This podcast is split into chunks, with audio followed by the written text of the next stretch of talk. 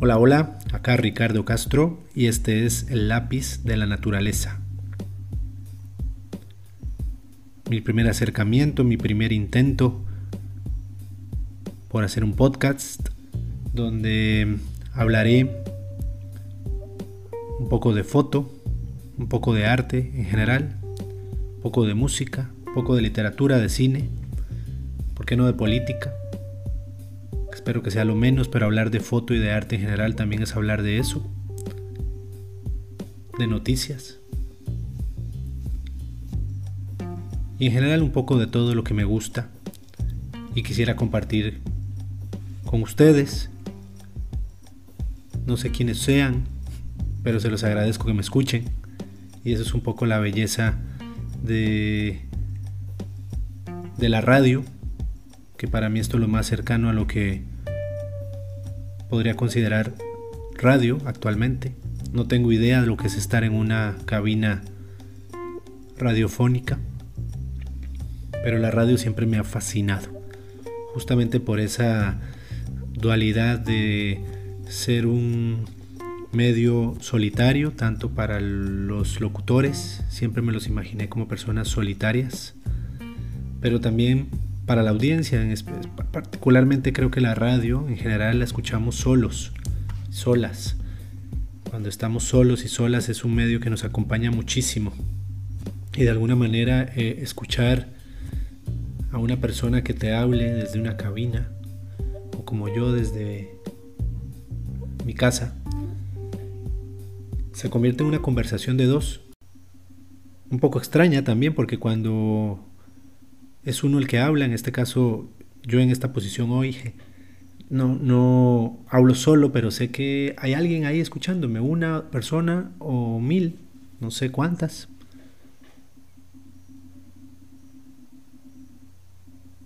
Y esa es la, la, la maravilla de la radio y de estos nuevos medios en donde uno puede hablar prácticamente de lo que quiera, de lo que sea, y entablar una comunicación.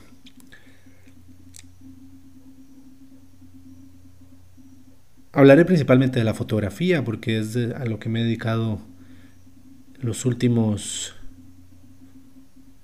10 o más años. No solamente desde el punto de vista eh, de ganarme la vida y de comer a partir de eso, sino también de, de involucrarme.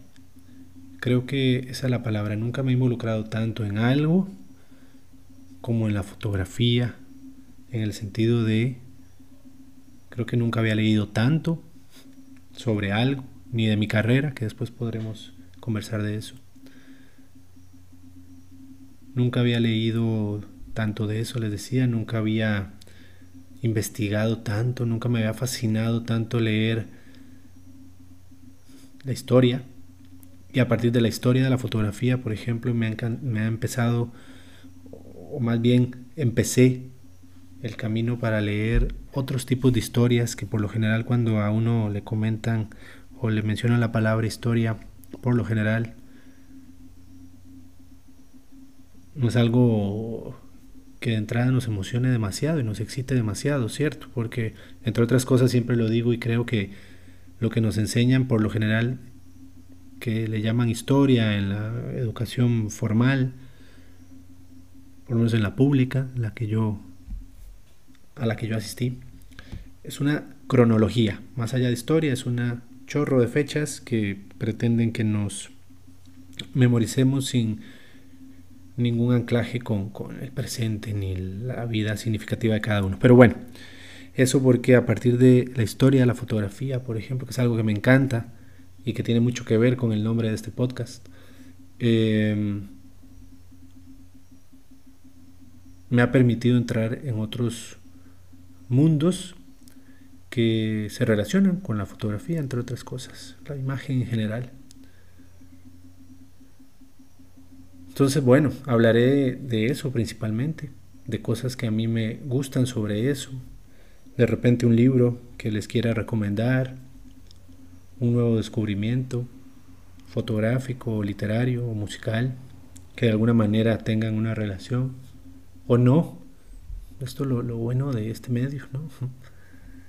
Y, e intento hacerlo incluso así un poco sin mucho guion. Eh, porque uno no sé hacer guiones, mucho menos radio, de radio ni de podcast, ni, ni me interesa mucho honestamente. Em, puede sonar trillado, de que quiero que sea algo más orgánico, de que quiero que sea algo más espontáneo. Eh, eso a veces mm, tampoco es adecuado. Y, lo he visto también en la fotografía. No es que la fotografía y el arte en general tiene que ser algo espontáneo y no tiene que estar sometido a reglas, etcétera. No lo he escuchado mucho. Yo creo que no. También hay métodos y, formas de estructurar trabajos, etcétera. También eh, conversaremos de eso más adelante o después. Eh, sino principalmente porque quiero probar y probarme em, hablando, comunicándome de otra manera, diferente a la presencial, que es la que más estoy acostumbrado por mi trabajo como profesor de fotografía y de otras cosas que, que he dado a lo largo de mi vida profesional. Es un intento también por retomar un blog que en algún momento me propuse y tampoco hice. No lo descarto, pero está detenido. Entonces es una manera de probarme que, que puedo hablar. Y aunque siento que estoy hablando solo, sé que, que, alguien me escuchará.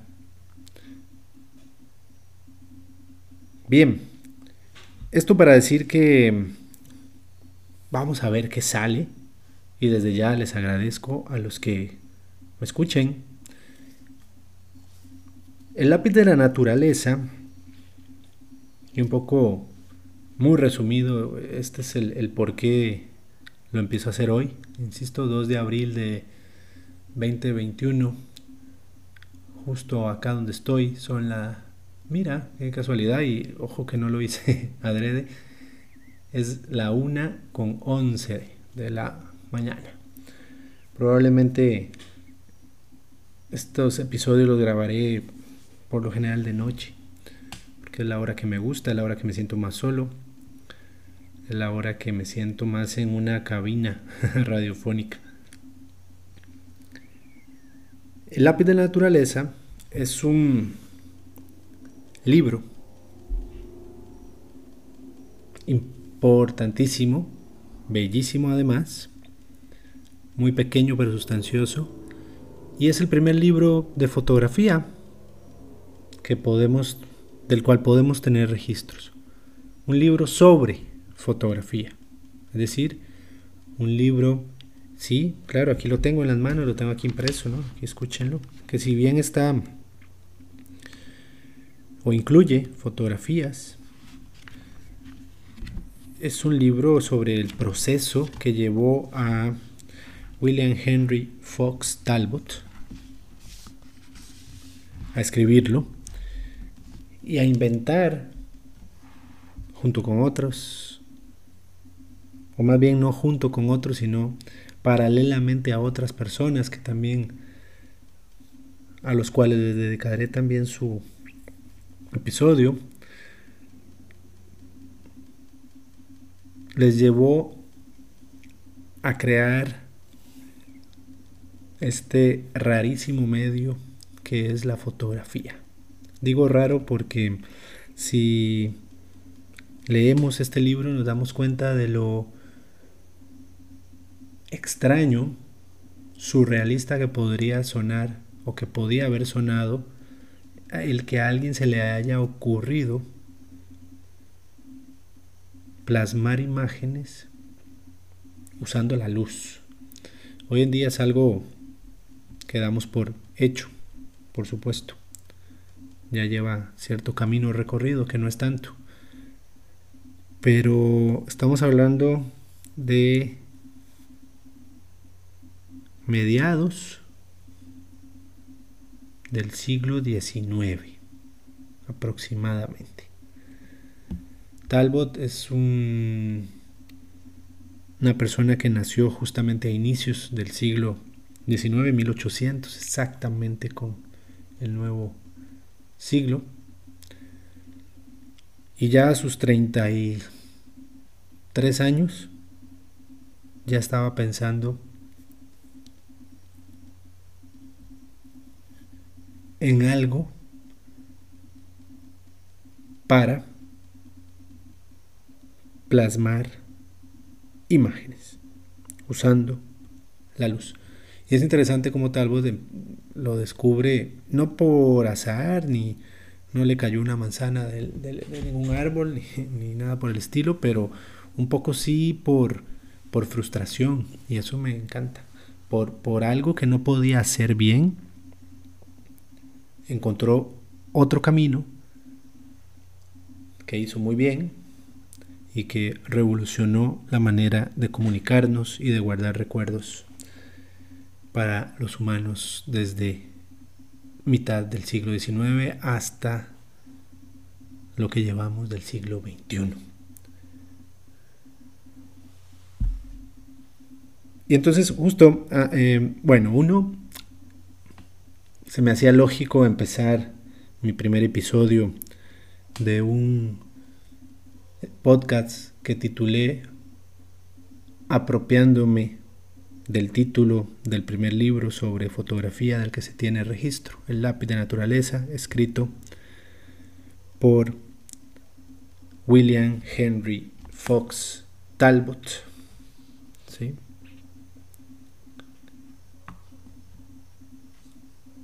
En la década de los 30 del siglo XIX. Entonces, para empezar, se lo recomiendo a cualquiera que le interese, no solamente la fotografía, pero a cualquiera que le interese, no sé, tan solo conocer cómo un proceso creativo puede evolucionar en algo que ni siquiera su primer ideador, por decirlo de alguna manera, se imaginó.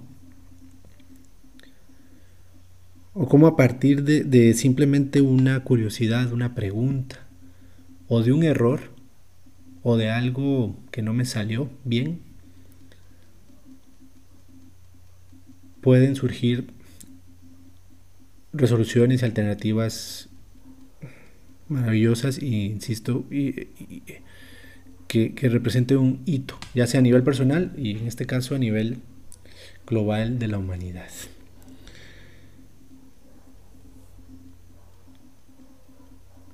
Dice Talbot, les decía, lo primero se lo recomiendo, es un libro realmente pequeño, ¿no? En cuanto a extensión, son 80 páginas, menos de 80 páginas en esta edición que yo lo tengo de de edición eh, Casimiro. ¿sí? Es una edición, aquí lo tengo, a ver, escuchen incluso cómo paso las páginas, del 2014, Casimiro Libros. Eh, su primera aparición de este libro, El lápiz de la naturaleza, eh, fue en Londres en 1844. Estaba me adelanté unos años, no fue en la década de los 30, fue en la década de los 40 de eh, el siglo XIX. Mm, otra cosa interesante de la radio que se hace así, aunque se puede editar y trataré de editarlo menos, el, archivo de audio, es que mm, también en la radio mm, era bien importante el aislamiento eh, del sonido, ¿cierto? Tenía que ser un sonido puro en donde no hubieran em, ruidos externos como perros, como otros humanos, etc. E, el tema del podcast a mí se me hace bien interesante porque a pesar de que yo, insisto, pudiera editar para que sea un audio más puro y menos lleno de ruido innecesario, digámoslo así, creo que también es necesario y, si escuchan unos perros o si escuchan mm, otros sonidos que no deberían, entre comillas, estar, pues eh, primero una disculpa eh, si, si, les molesta o les distrae, pero creo que es parte de, de darle contexto desde dónde estoy. No es una radio, insisto, no es una cabina insonorizada, es mi casa. Y en mi casa, como en la casa de todos, ¿no? Eh, o la mayoría, no está insonorizada. Entonces, bueno, escucharán de repente algún audio que llaman audio ambiente, ¿no? Eh, por ahí. Les decía, esta edición del 2014 de Casimiro Libros tiene 85 eh, páginas contando unas anotaciones del, editor y, un, un, prefacio. ¿no? Entonces, bueno, es un libro corto, pero vital, creo yo, les decía, para cualquiera que le interese obviamente la fotografía y el invento de la cámara fotográfica también y de los procesos para convertir la luz en imagen pero también para cualquiera que, tenga curiosidad en, eso, en la invención humana, que en la mayoría de ocasiones ha sido para bien del resto de los humanos. Pero también, y al que no se lo quiera leer, a la que no le interese leerlo tal cual, primero les digo que se perdería de algo bien interesante, pero para eso está un poco el lápiz de la naturaleza, el podcast, no el libro que es para uno em, dárselos a conocer, presentarles este libro para los que no lo conozcan, este, anunciarles de su existencia, para los que no lo sabían, por supuesto, y compartir algo, tanto de lo que escribió Talbot, como pues de lo que yo opine, si a alguien le interesa, que a mí sí. Empieza Talbot su relato, porque además es bien interesante cómo lo escribe como un diario de campo. ¿No? Seguramente si Talbot viviera en el 2021 tendría, tendría un blog o un podcast. Pero antes tenía un diario de campo y lo convirtió en libro. O se convirtió en libro. Dice, un día a principios del mes de octubre de 1833 me encontraba en las hermosas orillas del lago de Como, en Italia sacando apuntes con la cámara lúcida de Wollaston, o mejor dicho, procurando sacarlos, pues los resultados distaban de ser satisfactorios. Pues tan pronto como retiraba el ojo del prisma, en el que todo parecía hermoso, descubría que el desleal lápiz, desleal lápiz, apenas había dejado en el triste papel unos imperceptibles trazos. Voy a detener y no quiero que se convierta en un audiolibro, pero voy a leer bastante, por lo menos de, esta primera parte. Eh, ¿Cómo habla del desleal lápiz? ¿no? Ya creo que ahí hay una pista de, cómo la fotografía de alguna manera eh, surge em, con esa intención, por lo menos inicial, de copiar de emular la naturaleza, de hacer un clon de la naturaleza. Toda esta parte realista, toda esta etapa realista, en donde, siempre lo digo, ha habido siempre como una, incluso hasta rivalidad entre la pintura y la, y la fotografía, ¿no? Y, y, al inicio era como, bueno, si tú no sabes pintar, que fue un poco lo que está diciendo acá Talbot, pues eh, te haces fotógrafo o fotógrafa porque la máquina hace todo y la máquina su misión es reproducir eso que tu ojo ve con la mayor fidelidad posible. Y aunque puede verse como una rivalidad, yo creo eh, que puede haber otra interpretación de que es que más bien esa eso de que la fotografía asume esa fidelidad, esa lealtad a la realidad entonces la pintura se ve librada de ese mandato, que hasta entonces lo tenía encima. Entonces creo yo que eso pudo haber liberado o contribuido al menos a liberar a los pintores del realismo y empezar a hacer otras cosas, más desde lo que les sentía, desde lo que ese paisaje no, no como era, sino lo que les transmitía, o cómo cada quien lo filtraba desde una manera impresionista, expresionista, este, abstracta, surrealista, cubista, etc. Es decir, aquí Talbot está diciendo, el lápiz era desleal, ¿no? Y esa deslealtad del lápiz, del pincel, eh, al final es lo que frustró a Talbot y, continúa, ¿no? ¿Qué, llevó? ¿A qué llevó esto? Tras varios infructuosos intentos, dejé a un lado el aparato y concluí que su uso requería de unos conocimientos previos del dibujo, que desgraciadamente no poseía. La cámara lúcida, es decir, suponía este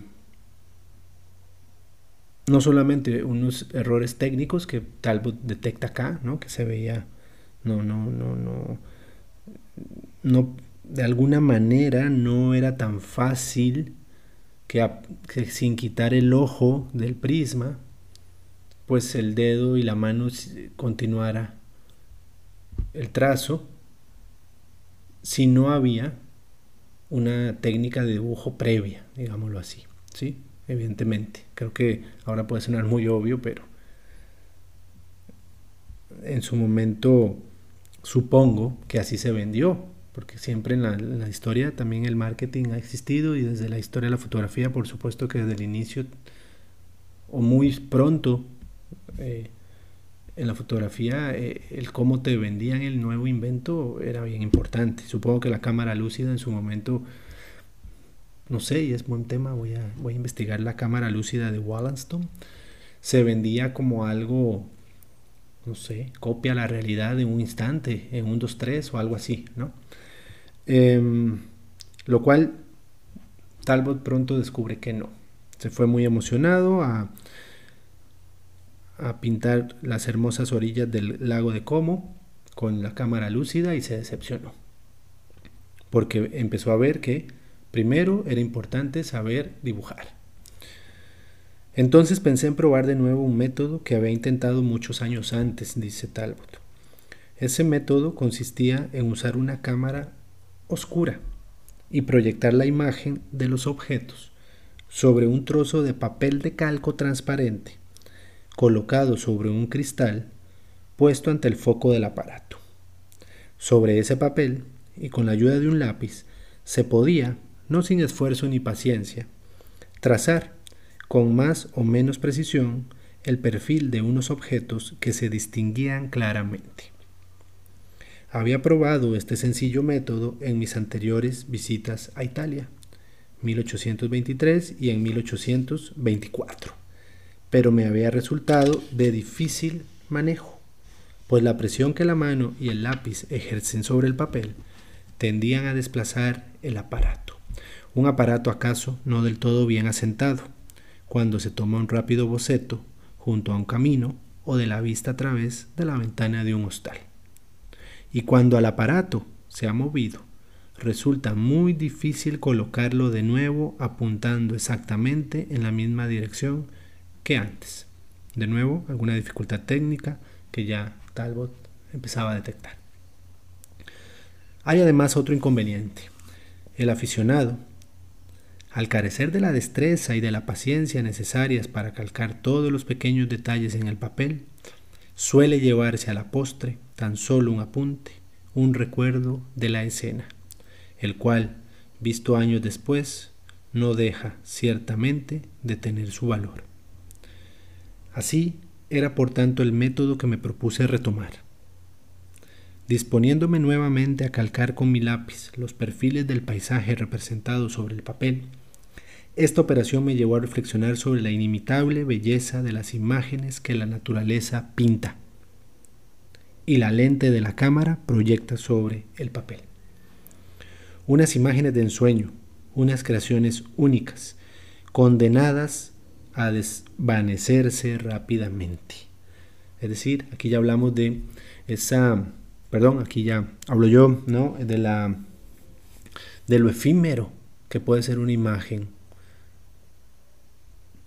vemos un atardecer y en dos minutos se acabó esa imagen.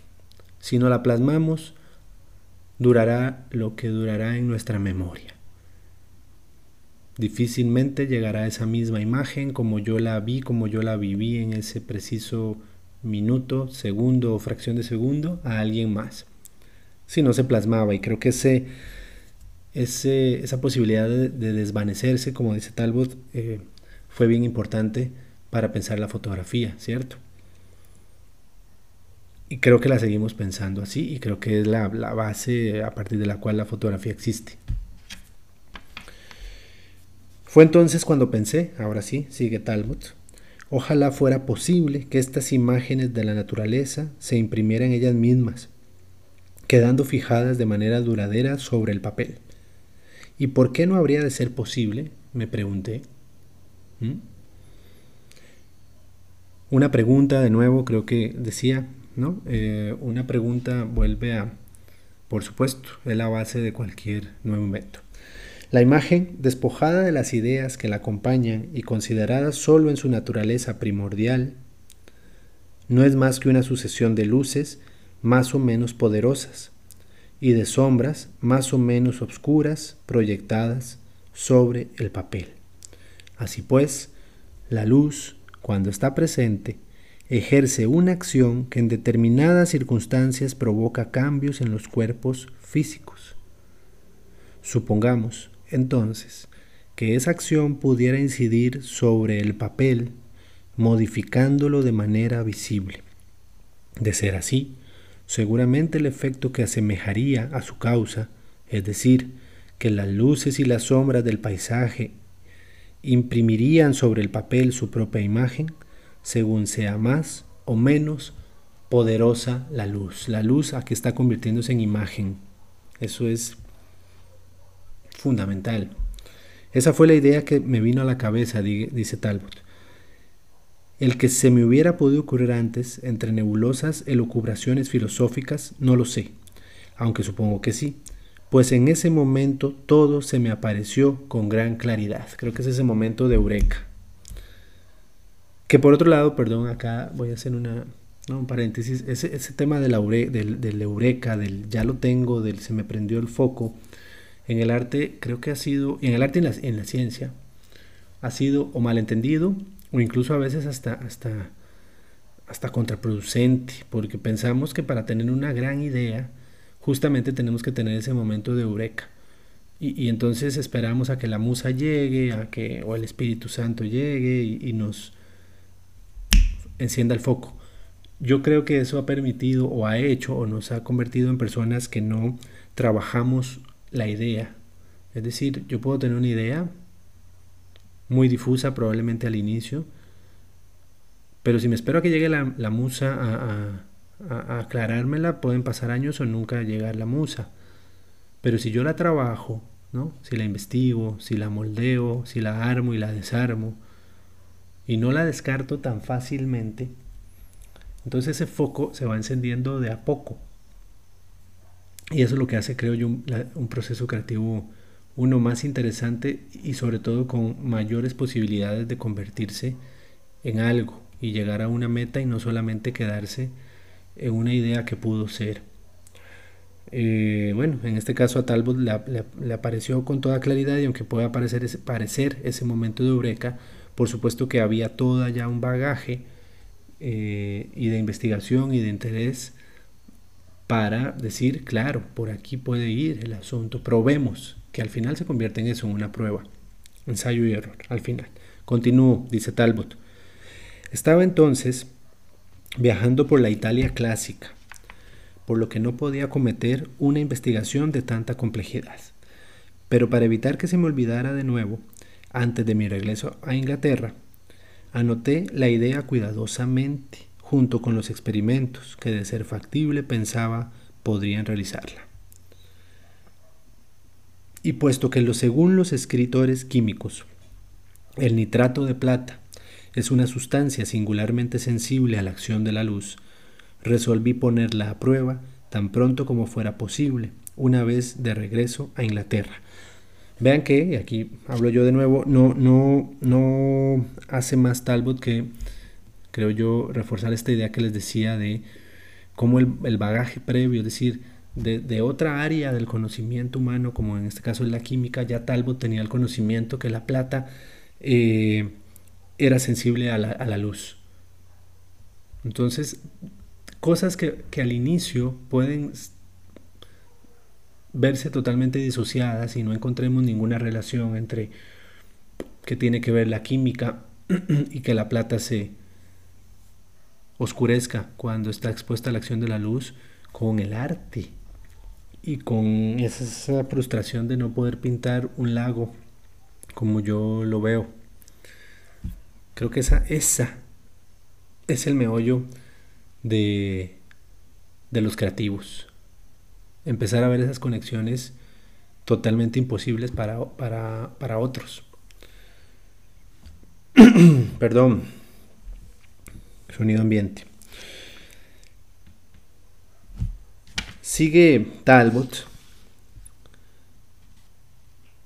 Y una vez que él ya había descubierto, o más bien, perdón, había visto la utilidad de la sensibilidad de la plata a la luz para su idea, dice, así me hice con una solución de nitrato de plata que con un pincel extendí sobre una hoja de papel, que luego dejé secar.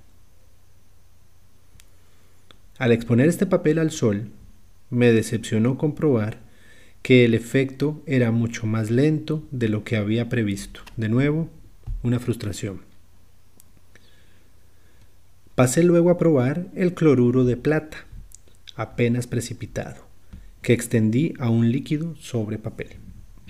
El resultado no fue mejor. Expuesto a la luz del sol, el papel fue tomando lentamente un color violáceo oscuro.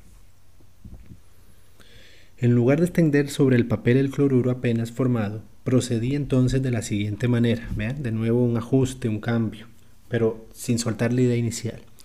Sumergí el papel en una solución de sal y una vez secado, lo volví a sensibilizar con nitrato de plata. De este modo, el cloruro de plata se formaba directamente sobre el papel. El resultado, sin embargo, apenas varió, no siendo el cloruro más sensible por haber sido formado de esa manera. Digamos que de nuevo una frustración más, pero creo yo un paso más cercano a la meta.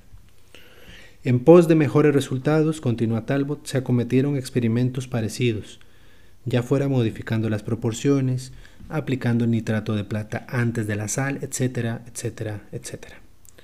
En el transcurso de estos descubrimientos, realizados la mayoría de forma expeditiva, ocurría que no siempre se extendiera el pincel por todo el papel, lo cual provocaba una irregularidad en los resultados. En algunas ocasiones, pude observar que determinadas partes del papel se ennegrecían a la luz del sol con mucha rapidez. Esas partes más sensibles solían estar junto a los bordes o límites de las zonas por las que sí se había pasado el pincel. Tras considerar largamente la posible causa de este efecto, supuse que esas zonas colindantes probablemente habían absorbido una cantidad menor de sal y que por algún motivo eso las hacía ser más sensibles a la luz. Siendo esta, esta hipótesis de fácil comprobación, humedecí una hoja de papel con una solución de sal mucho menos concentrada y una vez seca la ungí con nitrato de plata. Al exponerlo al sol, el papel manifestó de inmediato un grado de sensibilidad mucho mayor que en los anteriores experimentos, ennegreciéndose toda la superficie de manera uniforme y rápida. Esto permitió establecer sin sombra de duda un hecho importante, a saber que a menor cantidad de sal, mayor el efecto resultante. Esto para mí es, es muy, eh, muy interesante, ¿no? Porque uno pensaría que fuera al revés. Y creo que es un descubrimiento fundamental para lo que conocemos luego como los procesos químicos de la fotografía o la fotografía química.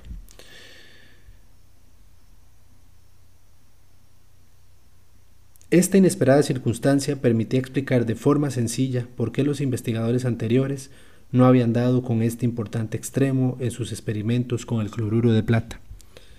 Habían trabajado con proporciones inadecuadas de sal y plata, usando mucha sal para producir un cloruro perfecto, cuando lo que se necesitaba, como queda ahora de manifiesto, era usar menos sal para producir un cloruro imperfecto, o mejor dicho, un subcloruro de plata. Hay otro libro que voy a mencionar de momento y que en otro episodio sin duda voy a retomar, que se llama Breve Historia del Error Fotográfico. Ese libro habla de los errores ¿no? que han hecho de alguna manera evolucionar el arte fotográfico y el arte en general. Y de nuevo acá Talbot da cuenta de cómo los errores en la vida en general pueden ser mucho más didácticos y más valiosos que los aciertos. Aquí buscaban, como dice él, una perfección en cuanto al cloruro y en realidad lo que se necesitaba era un cloruro defectuoso, erróneo, para que el resultado fuera, fuera mejor.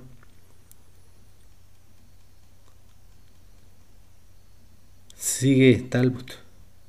Ese proceso de formación de un subfluoruro mediante el uso de una solución de sal muy débil se descubrió en la primavera de 1834 y permitió de inmediato obtener imágenes bien definidas y agradables de cosas tales como hojas, encajes, u otros objetos planos con formas y perfiles complejos mediante su exposición a la luz.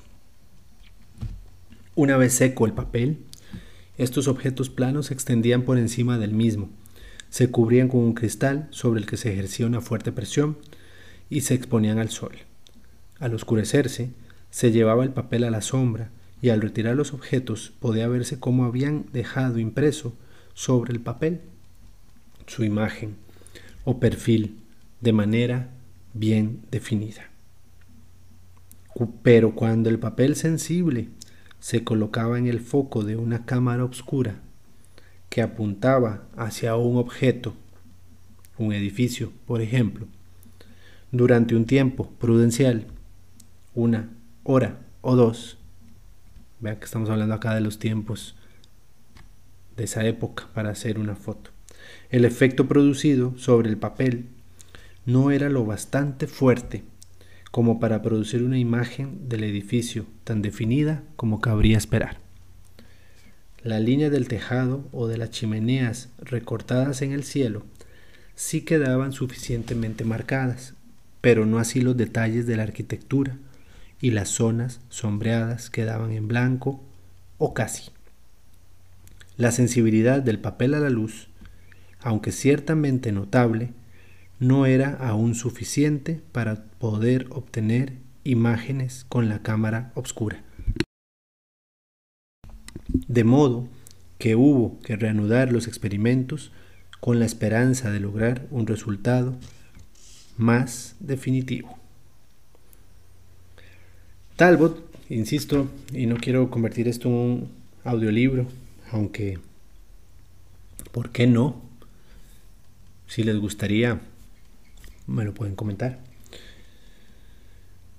Continúa con cómo en realidad sus ensayos y sus errores respecto a este proceso que le interesaba fueron muy intermitentes, puesto que Talbo también era una persona este, ocupada, ¿no? Eh, porque además de él era inventor, fue arqueólogo, este, pero también tenía incursiones en la política británica, etcétera, una persona ocupada.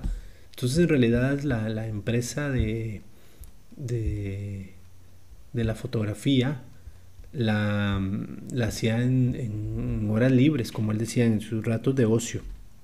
Entonces, no fue como tan, tan constante. Eh, y si continúa, ¿no? Continúa explicando, insisto, estos diferentes pruebas de, cómo mejorar lo que ya había encontrado. y eh, voy a saltarme algunas paginitas porque acá dice aquí donde viene todo el chisme eh, y la polémica ¿no? entre Talbot y Daguerre o entre los británicos y los franceses respecto a la paternidad del invento de la fotografía. Eh, que también hablaré de Daguerre, importantísimo también obviamente, pero acá eh, de, primera voz, ¿no? de voz del involucrado en el chisme, voy, voy, a leer lo que él decía al respecto o lo que escribe, por lo menos en esta parte del libro, respecto al proceso fotográfico que también Luis Daguerre en Francia había estado probando.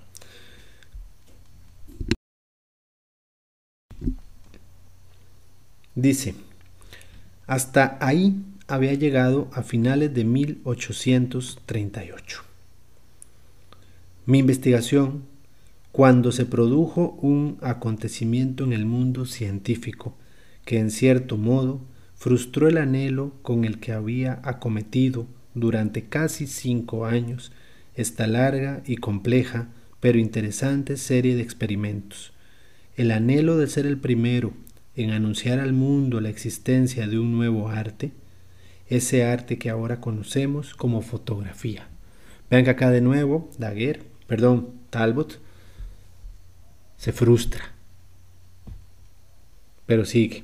Me refiero, dice, por supuesto, a la publicación en el mes de enero de 1839, el gran descubrimiento realizado por el señor Daguerre del proceso fotográfico bautizado por él mismo como daguerrotipo. No hace falta recordar el revuelo suscitado por doquier ante el anuncio de este espléndido descubrimiento. Y digo bien anuncio, pues el método en sí se daría a conocer solo meses después. Esta enorme y súbita fama se debió a dos motivos. Primero, a la belleza misma del descubrimiento. Aquí Talbot mm, reconoce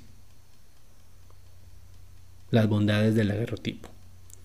Pero dice, el segundo se debe al fervor y entusiasmo de Arago. Acá se refiere al físico eh, y también político François Arago, eh, que también fue un, fan de Daguerre y de su daguerrotipo, y por lo tanto eh, fue un gran promotor dentro de las elites de científicas y, artísticas de, la época en Francia, en París, eh, de, de, Daguerre y su invento. Entonces dice, el segundo se debió al fervor y entusiasmo de Arago, cuya elocuencia, avivada por su amistad con Daguerre, se explayó en encomios al inventor de este nuevo arte, ya fuera ante los científicos reunidos en la Academia Francesa, como ante la no tan científica, pero menos, pero no menos patriótica, Asamblea Nacional. Habiendo llevado este breve esbozo de los albores del arte fotográfico hasta el momento histórico del anuncio del daguerrotipo, dejaré para una futura edición de esta obra el relato de los subsiguientes desarrollos de este arte.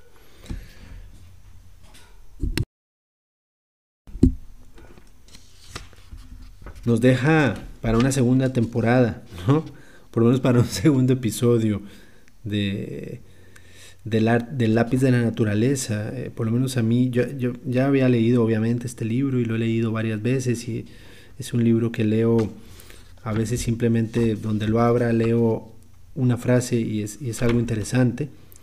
Pero ahora que lo vuelvo a leer eh, para ustedes, este, esta pausa que hace Talbot Mm, es bien interesante, ¿no? Porque primero vean que habla como a él se le ocurrió a partir de una frustración de no poder pintar bien un paisaje. Y al final, como él dice, después de cinco años de, de, experimentos, de pruebas, de errores, de aciertos, pero también de, de frustraciones, por lo menos llegados a esta etapa, cierra otra vez con una gran, gran frustración de que es que Daguerre pues anuncia primero ante el mundo un invento muy parecido al que él ya tenía. Y lo menciona y si bien reconoce que es por, por un lado, la, belleza, las bondades, repito, del, del daguerrotipo, también habla de, como suele suceder, ¿no? Hasta la fecha, de un influyentismo, de un eh, eh, patrocinio, digámoslo así, político, de, en este caso de François Arago, y que le dio un gran impulso mundial y sobre todo una difusión mundial al daguerrotipo y no al calotipo. Calotipo eh, es el nombre, por cierto, que Talbot le da a su nuevo invento, eh, derivado de, de, la raíz griega kalos, que es bello, porque él decía que lo que él lograba a partir de sus impresiones usando la luz y los químicos eran bellas, ¿sí? Y recogía la belleza de la naturaleza y del mundo. Entonces, bueno, él lo bautizó calotipo. Daguerre, un tanto menos modesto, le pone daguerrotipo, ¿no? Bautiza con su apellido al nuevo invento. Entonces, bueno, yo creo que con esto justifico por qué este podcast lo bautizo, que hoy inauguro, como el lápiz de la naturaleza. Es un tributo, si se quiere ver así, a William Henry Fox Talbot, pero no, no, no, no es un tributo a la persona, ni mucho menos, sino a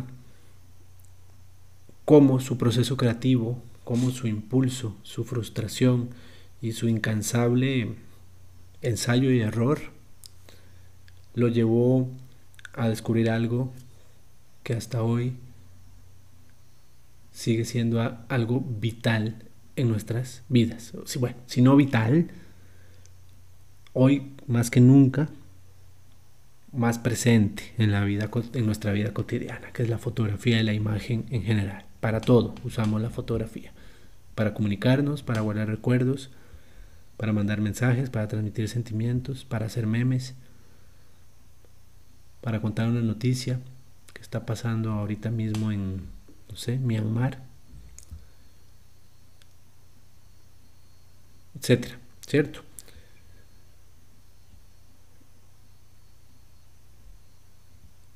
Voy a dejarlo hasta acá.